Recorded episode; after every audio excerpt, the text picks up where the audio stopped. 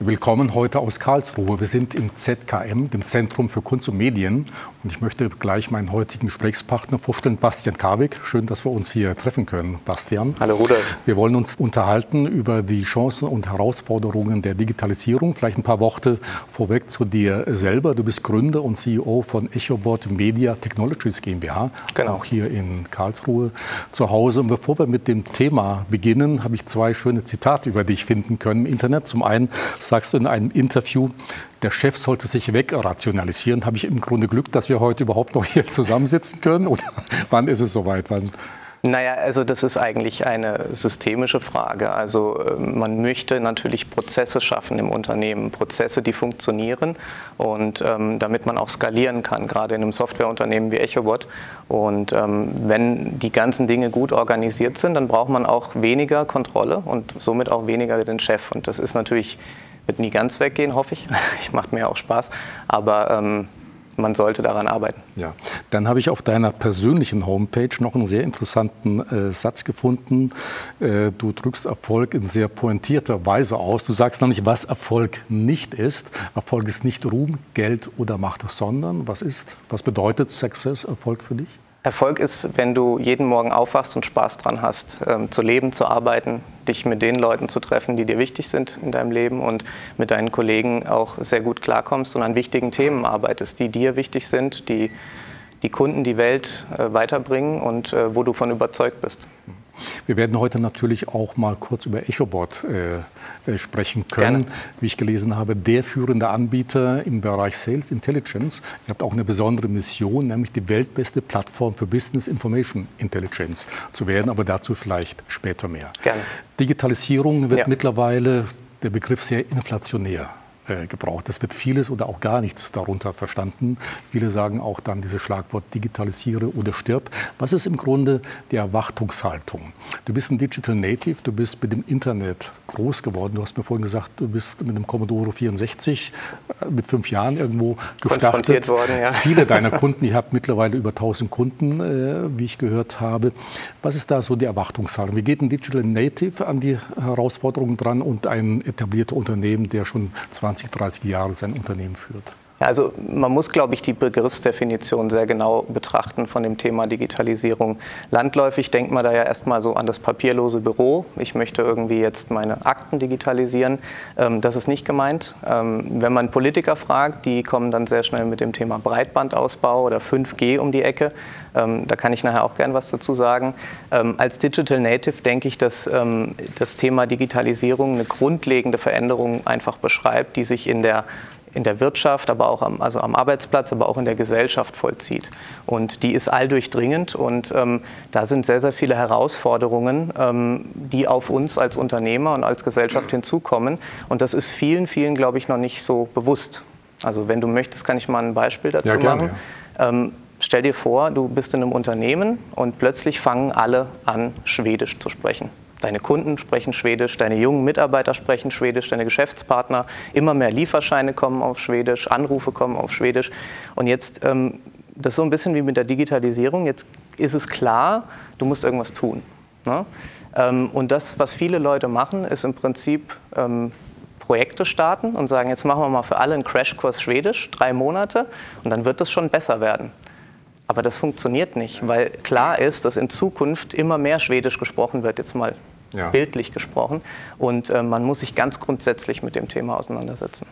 Das erinnert mich an ein persönliches äh, Ereignis. Ich war mal letztes Jahr auf der Hannover Messe, habe ich mit einem älteren Mittelständler gesprochen, der sagte mir dann ganz glücklicher Glück, wissen Sie was, jetzt ist es endlich mal gelungen, Projektmanager für das Thema Digitalisierung in unserem ja. Unternehmen zu finden. Bei einem deiner Vorträge zitierst du auch einen äh, MLP-Manager, der was gesagt hat? Er sagte, wer Digitalisierung als Projekt begreift, der hat sie nicht verstanden. Eben genau aus diesem gerade genannten Grund, weil eben ähm, die Leute, glaube ich, die falschen Ansätze haben, um mit dem Thema umzugehen. Das Thema geht nicht mehr weg und das ist auch nicht mit einem einmaligen Projekt abzuschließen. Auch die Politik ist da sehr schwierig im Verständnis oft. Gut, du sprichst die Politik äh, an. Wie geht denn die Politik äh, mit dem Thema um? Du hast vorhin gesagt, okay, es wird meistens 5G-Ausbau, Breitband bis hin zu Glasfasern ja. äh, Ausbau und ähnliches. Aber was macht die Politik richtig oder wo, wo müsste man ansetzen? Also meines Erachtens nach ist Breitbandausbau und 5G eigentlich keine Digitalisierung. Das ist eine Zugangstechnologie.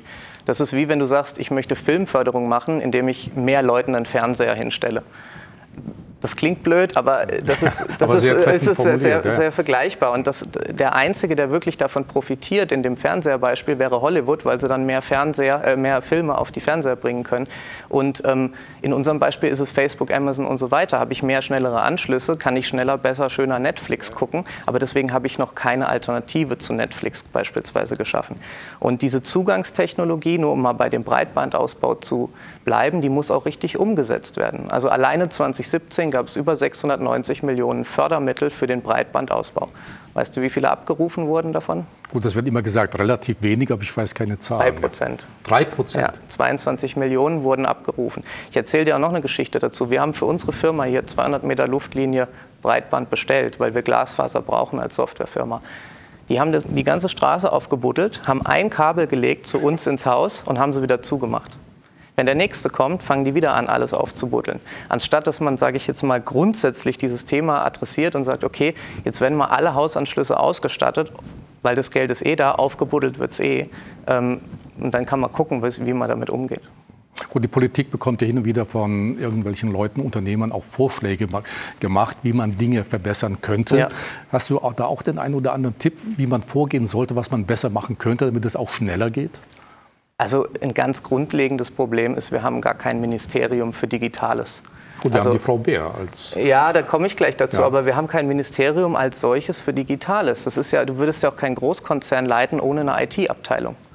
Ah, das macht der Peter von der Buchhaltung ein bisschen mit noch. Oder wir stellen einen in der Buchhaltung noch ein, der ein bisschen Software macht. Das machst du ja nicht. Das heißt, du hast eine, eine, eine Abteilung und bei uns gibt es die ja nicht. Also auch die Frau Bär war ja vorher im, im BMVI, das ist das Bundesministerium für Verkehr und Infrastruktur, also digitale Infrastruktur das ist für mich eine ganz komische Kombination. Das ist wenn du, wie wenn du sagst, wir haben das Bundesministerium für Vogelkunde und Luftfahrt. so ungefähr. Ne? Nur das fliegt beides irgendwie und dann packt man das mal so zusammen. Und ähm, das ist halt nicht so richtig, nicht so richtig super, weil wenn die, der Herr Scheuer jetzt irgendwie beschäftigt ist mit der Pkw-Maut, dann denkt er jetzt nicht über neue Regularien für Flugtaxis ja. nach, so ungefähr, ne? oder über Digitalisierungsthemen. Und ähm, da glaube ich, da hat man äh, ein großes Problem in Deutschland mit der Politik. Aber auch die, die Wirtschaft genauso. Ja. Du hast gesagt, nur drei Prozent werden angerufen, äh, abgerufen. abgerufen. Ja. Äh, ihr habt selber Erfahrung gemacht. Ihr wolltet auch mal Fördergelder beantragen oder habt ihr sie sogar beantragt? Was ist dann passiert? Ja, ich habe dir das mal mitgebracht. Das ist ganz witzig. Also wir haben ähm, einen Antrag gestellt für so einen ähm, Fördertopf. Also da gibt es ja diese Genussgutscheine und ähm, also diese Innovationsgutscheine. Und das waren 1200 200 Euro ähm, haben wir einen Antrag gestellt und dann kam das zurück, ist auch genehmigt worden und da steht dann, Herr Krawix, äh, vielen Dank äh, für Ihr Vertrauen. Ähm, anbei erhalten Sie den Antrag plus in Klammer insgesamt fünf Dokumente in der Excel-Darstellung, Selbsterklärung KMU, Kurzbeschreibung, De Minimis-Erklärung, Unternehmerstammblatt. Wir bitten Sie, alle Angaben zu prüfen, insbesondere die Erklärung, ausdrucken, fünfmal, fünf Dokumente unterschrieben an mindestens drei verschiedene Stellen zu verschicken. Achtung, im Original per Post plus einer Kopie des Handelsregisterauszugs für ein Digitalisierungsprojekt. Das hier ist das, das, ist das Antragsformular, ja. das ist alleine elf Seiten lang. Wahnsinn. Und die Frage ist halt und das einfach. Für 1200 Euro. Und, nee, das für ein Digitalisierungsprojekt. Das ist ja das, das Abstruse an der Sache, die, der Betracht, das könnten auch mehrere sein. Ich habe großen Respekt vor der, vor der KfW, die macht tolle Sachen. Auch diese Innovationsgutscheine sind eine gute, super Idee. Also sowas wie in Baden-Württemberg, BW Preseed, finde ich mega. Ähm, aber die, die Bürokratie, die dahinter steckt, ähm, die ist einfach enorm, die ist immens. Wie könnte man das ändern? Ich sage mal so, ähm, was glaube ich wichtig wäre, wäre, dass man mal sinnvolle Maßnahmen standardisiert. Also stell dir einen Katalog vor, wo es 20 Digitalisierungsprojekte von der Stange gibt. Du kannst sagen, okay, du bist eine Gemeinde.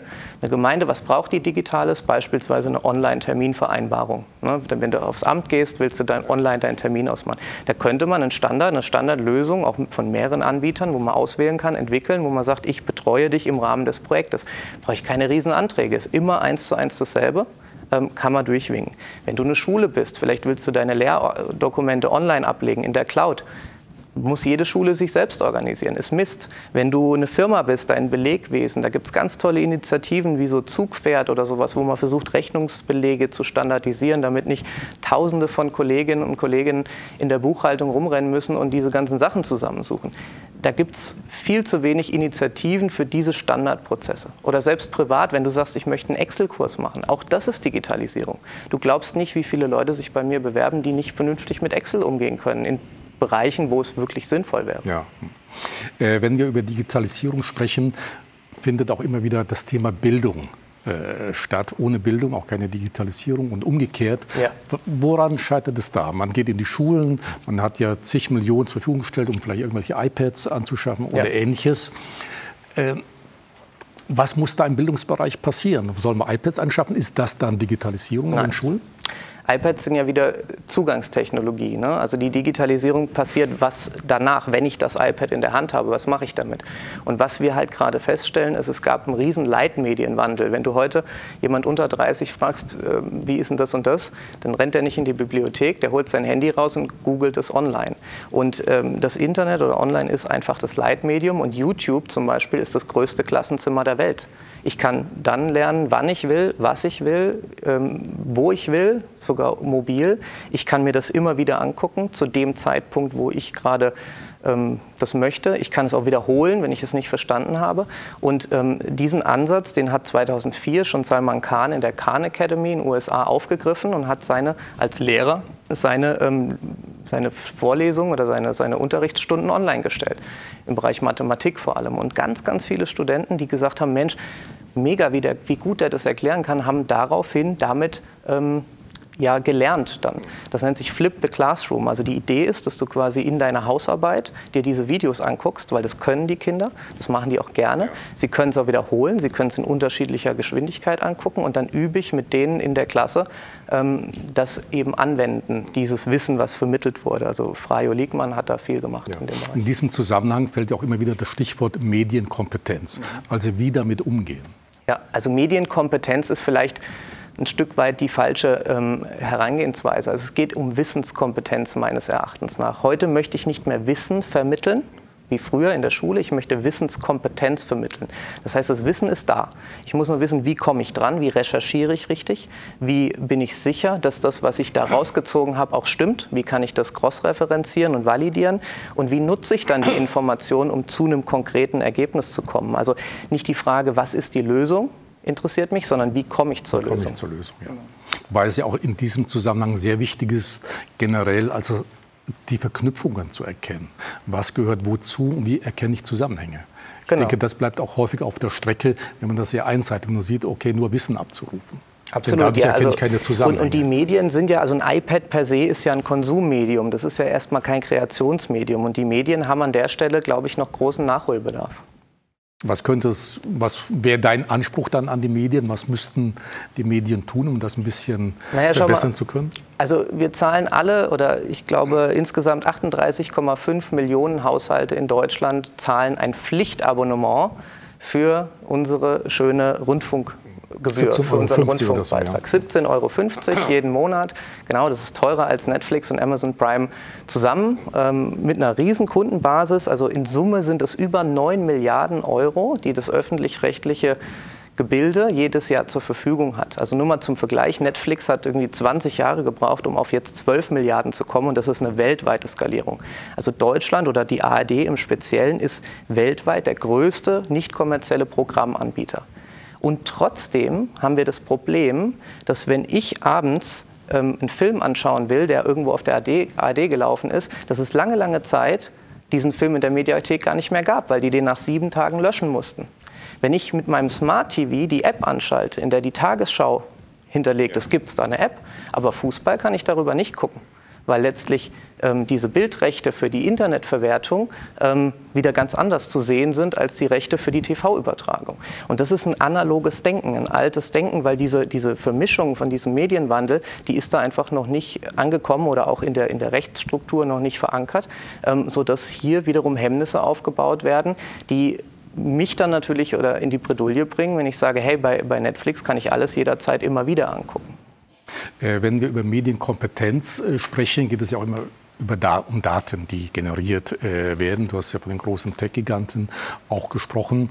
Wenn man über äh, Daten diskutiert, fällt einem natürlich zwangsläufig auch die Datenschutzgrundverordnung ja. ein. Da gibt es sehr strenge Regeln. Es gibt ja auch hohe Strafen für Unternehmen, wenn gewisse Dinge nicht eingehalten genau. äh, werden. Was sind denn die Auswirkungen der, äh, der DSGVO für den Digitalisierungsprozess? Viele haben ja dann auch ein bisschen Scheu, überhaupt erst mal anzufangen, weil sie sagen, okay, vielleicht mache ich was verkehrt, starte ich erst gar nicht. Absolut. Also ich sage mal, die DSGVO ist im Grunde notwendig und gut, ne? weil die lange, lange Zeit äh, wurde dieses Thema als solches nicht mehr beachtet. Aber es gibt äh, verschiedene Dinge, die natürlich nicht optimal sind an der DSGVO, meiner Ansicht nach, schon wie es konstruiert ist. Also es ist erstmal ein Verbot mit Erlaubnisvorbehalt rein vom Gesetz her. Das heißt, ich darf eigentlich nichts, außer es wird mir erlaubt. Und dann gibt es so allgemeine Legitimationsgrundsätze wie Paragraph 6f oder sowas, wo dann eben Erlaubnisse, Erlaubnistatbestände geschaffen werden. Und das versteht erstmal schon mal gar keiner. Das heißt, ich habe erstmal und dann noch große Strafen da drin. Das heißt, ich habe erstmal eine Hürde in meinem Kopf gebaut.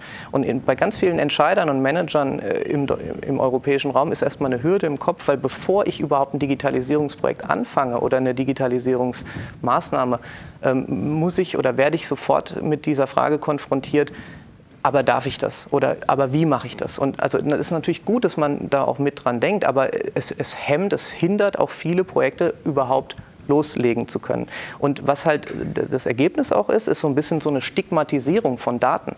Also Daten sind erstmal was Schlechtes. Ne? Wenn ich Daten habe, das ist, das ist erstmal, oh Gott, da muss ich ja irgendwie mit umgehen und oh Gott, dann können die missbraucht werden. Das sind erstmal, wenn du 100 Leute auf der Straße fragst, die ersten Assoziationen.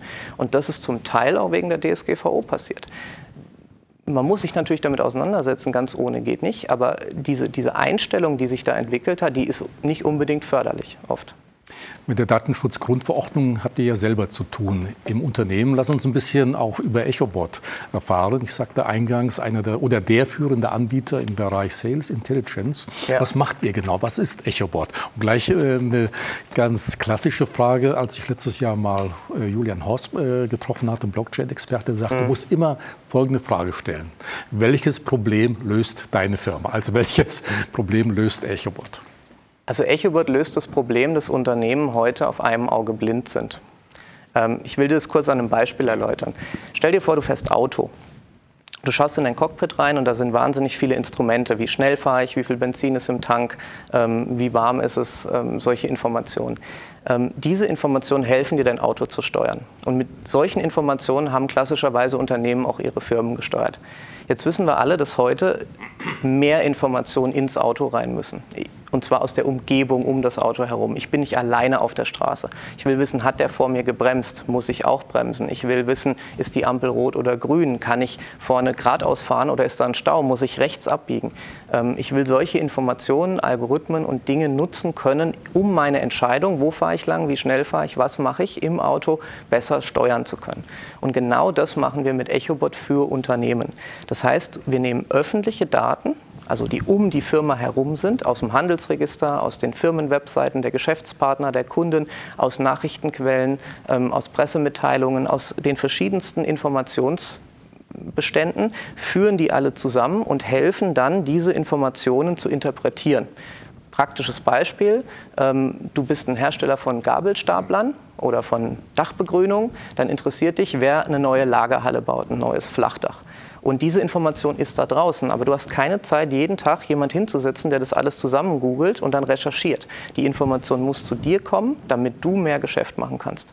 Und das ist im Chancenbereich mit der Lead-Generierung, genauso wie im Bereich Adressänderung. Wenn jetzt jemand umzieht, dann meldet er es im Handelsregister, meldet das im, in seinem Impressum auf der Homepage. Es gibt keinen Grund, warum Hunderttausende Mitarbeiter von Unternehmen in ihr CRM-System gehen müssen und diese Daten manuell anpassen. Das passiert heute mit EchoBot alles automatisch. Ihr habt etwa über 1000 Kunden mhm. bereits. In wie vielen Jahren? Äh, wie lange hat das gedauert? 2011 sind wir gegründet also worden, also acht Jahre jetzt. jetzt genau. Wer sind denn eure klassischen Kunden? Ja, sind es so üblicherweise KMUs, also kleine mittelständische Unternehmen oder eher doch die größeren, die einfach einen höheren äh, Umsatz haben, was Daten angeht? Also es sind immer mehr natürlich auch größere Unternehmen, weil äh, da auch jetzt erkannt wird, dass diese Chancen der Digitalisierung auch wirklich einen Mehrwert stiften können. Ähm, aber wir haben natürlich begonnen im Mittelstand und wir sind, die, der Großteil unserer Kunden ist so im Mittelstand so ab 50 Mitarbeiter auch angesiedelt. Und, und die interessante Sache ist eigentlich, dass gerade dort oft diese diese Smart Data, wie ich das gerne nenne, diese Vernetzung der Daten noch nicht hergestellt ist. Also stell dir vor, Nochmal ein anderes Beispiel, du hast früher hast du CDs gekauft, heute hörst du Spotify, du streamst dir die Daten aus dem Internet. Ähm, dann hast du DVDs gekauft, heute streamst du die Daten aus Netflix. Aber du hast immer noch ein CRM-System, was statisch ist und in deinem Unternehmen angesiedelt. Du streamst diese Daten noch nicht. Und das ist das, was wir auch für kleine Unternehmen oder für kleinere Unternehmen äh, ermöglichen wollen, dass die Daten halt in Echtzeit da sind, dass sie richtig sind und dass ich eben nicht diesen Verwaltungsprozess noch auf mich nehmen muss, um das Ganze manuell zu steuern. Gibt es noch Herausforderungen bei EchoBot, wo du sagst, okay, daran müssen wir noch arbeiten, das ist unser nächstes Ziel? Naja, also wir werden auf jeden Fall internationalisieren. Das ist eine der nächsten großen Herausforderungen. Ähm, wir haben das einfach gesehen, dass Daten mittlerweile global vernetzt sind. Die Deutschen sind Exportweltmeister, die wollen auch über Kunden ich sag mal, im europäischen und außereuropäischen Ausland wissen, ob die eine Lagerhalle bauen oder nicht. Also da sind wir ganz aktiv. Und ähm, wir hoffen, also ich bin davon überzeugt, dass Daten und Algorithmen einfach super große Mehrwerte stiften können. Und ähm, da muss man einfach ein bisschen aufpassen, dass das nicht kaputt gemacht wird von, von Vorschriften und dass aber Leute auch ähm, die Chancen sehen, die sich daraus ergeben. Äh, lass uns zum Schluss noch so einen kleinen Ausblick wagen. Äh, mhm. Du sprichst eher von Chancen der Datennutzung. Ja. Wenn man so ein bisschen äh, ins Internet geht, die Medien anschaut, passiert ja eher das Gegenteil. In China nächstes Jahr beginnt dieses größte ja. Social Scoring, wo 20 Millionen Menschen sich gegenseitig bewerten und so weiter. Manche sprechen von 1984, George Orwell und so weiter. Wie ist deine Einschätzung? Oder gibt es tatsächlich auch positive Dinge, die man mit der Datennutzung erreichen kann? Also Daten und Algorithmen sind erstmal toll. Die können die Welt verändern, die können vielleicht irgendwann Krebs heilen. Aber es muss auch die Möglichkeit geben dazu, dass das passiert. Ähm, ich sage mal so, der, es gibt jetzt so ein Beispiel von Google, die hatten ähm, 112.000 Röntgenaufnahmen einvernehmlich mit den Patienten digitalisiert ähm, hatten die anonymisiert und hatten dann einen großen Datensatz, mit dem sie Krebsfrüherkennung ähm, machen wollten, also Algorithmen drauf loslassen. Dieser Datensatz wurde aus Datenschutzgründen nicht veröffentlicht. Ähm, weil eben beispielsweise auf manchen Implantaten Seriennummern zu sehen waren, die ähm, dann wieder einen Rückschluss auf die Person hätten geben können. Ja, ja. Und das ist natürlich ein großes, großes Hemmnis und das ist halt ähm, ein Problem, wenn wir das nicht hinkriegen. Generell glaube ich aber, dass das kommen wird natürlich in einer datenethisch konformen Art und Weise, aber wir, wir müssen natürlich diese Möglichkeit schaffen. Also wenn der Herr Spahn von einer, ich sag mal, ähm, davon spricht, dass er die, ähm, die Organspende verpflichtend machen will, dann sage ich doch, dann sollten wir auch die Datenspende verpflichtend machen. Also man kann ja ein Opt-out machen, also ich kann ja widersprechen, meine Daten bitte nicht benutzen. Aber äh, man braucht halt für solche Algorithmen, für Machine Learning einfach ein sehr, sehr großes Maß an Informationen und Daten, um die wirklich richtigen Schlüsse zu ziehen, um die Systeme zu trainieren. Und wenn das mal passiert ist, dann wird es, glaube ich, schon sehr selbstverständlich werden, dass so eine Technologie in unseren Alltag Einzug erhält. Ich meine, du wunderst dich auch nicht mehr, dass wenn du auf den Knopf drückst, das Licht angeht. Und das wird im Hintergrund passieren und ähm, diese Informationen, denke ich, sind, sind super gut ähm, und das wird für die Menschheit oder für die Gesellschaft als solches super Vorteile bringen. Für Deutschland sehe ich es eher schwierig. Okay, ähm, Bastian, äh, herzlichen Dank erstmal für die wirklich sehr interessanten Ausführungen von dir. Vielleicht zum Schluss noch ein Tipp für unsere Zuschauerinnen und Zuschauer. Äh, du bist immer noch ein Digital Native und du gehörst zu dieser Generation. Du bist jetzt 35 Jahre alt. Ja. Ähm, aber wenn heute junge Menschen an den Start gehen, welchen Tipp würdest du ihnen geben? Du hast jetzt selber die Erfahrung gemacht. Würdest du Dinge anders machen als vor acht Jahren? Früher starten auf jeden Fall früher starten, sich ins Ausland gehen, sich ein anderes Bild auf die Welt nochmal holen. Ich war mal eine Zeit lang äh, mehrere Wochen im Silicon Valley. Und ähm, so doof es klingt und so, plato also so platonisch es ist, aber die Leute sind einfach anders drauf. Da fragt dich jeder, hey cool, was kannst du erreichen? Und ich, hey Vorsicht, das wird eh nichts. Und diese Grundeinstellung einfach mal zu sehen im Bereich Gründung, im Bereich ähm, Digitalisierung, das ist sehr erfrischend. Und ähm, ich könnte wetten, dass es in anderen ähm, Bereichen, in anderen Ländern auch ganz andere Erfahrungen gibt. Und wenn man jung ist, hat man noch Zeit. Ich habe jetzt einen kleinen Sohn, da ist die Zeit dann eher knapp, eine große Firma. Wie alt ist der? Darf der schon? Anderthalb ist der. Okay, der darf, nee, nee, der okay. ist auch ein bisschen Genau, früh. und, ähm, aber ja. solange man die Zeit hat, also früher anfangen und, und mehr machen, viel Erfahrung mitnehmen, da, darauf baut man dann sein ganzes Leben. Okay. Bastian, Rudolf. vielen Dank. Vielleicht haben wir demnächst noch mal Gelegenheit, ein bisschen mehr auch über EchoBot erzählen zu können und über die einzelnen Tools. Sehr also gerne. Nochmal vielen Dank. Super. Ähm, Liebe Zuschauerinnen und Zuschauer, danke für Ihr Interesse. Mehr Informationen wie gewohnt auf unserer Website dwc-digital.de und natürlich auch bei uns noch um einen Podcast nachzuhören. Danke für Ihr Interesse.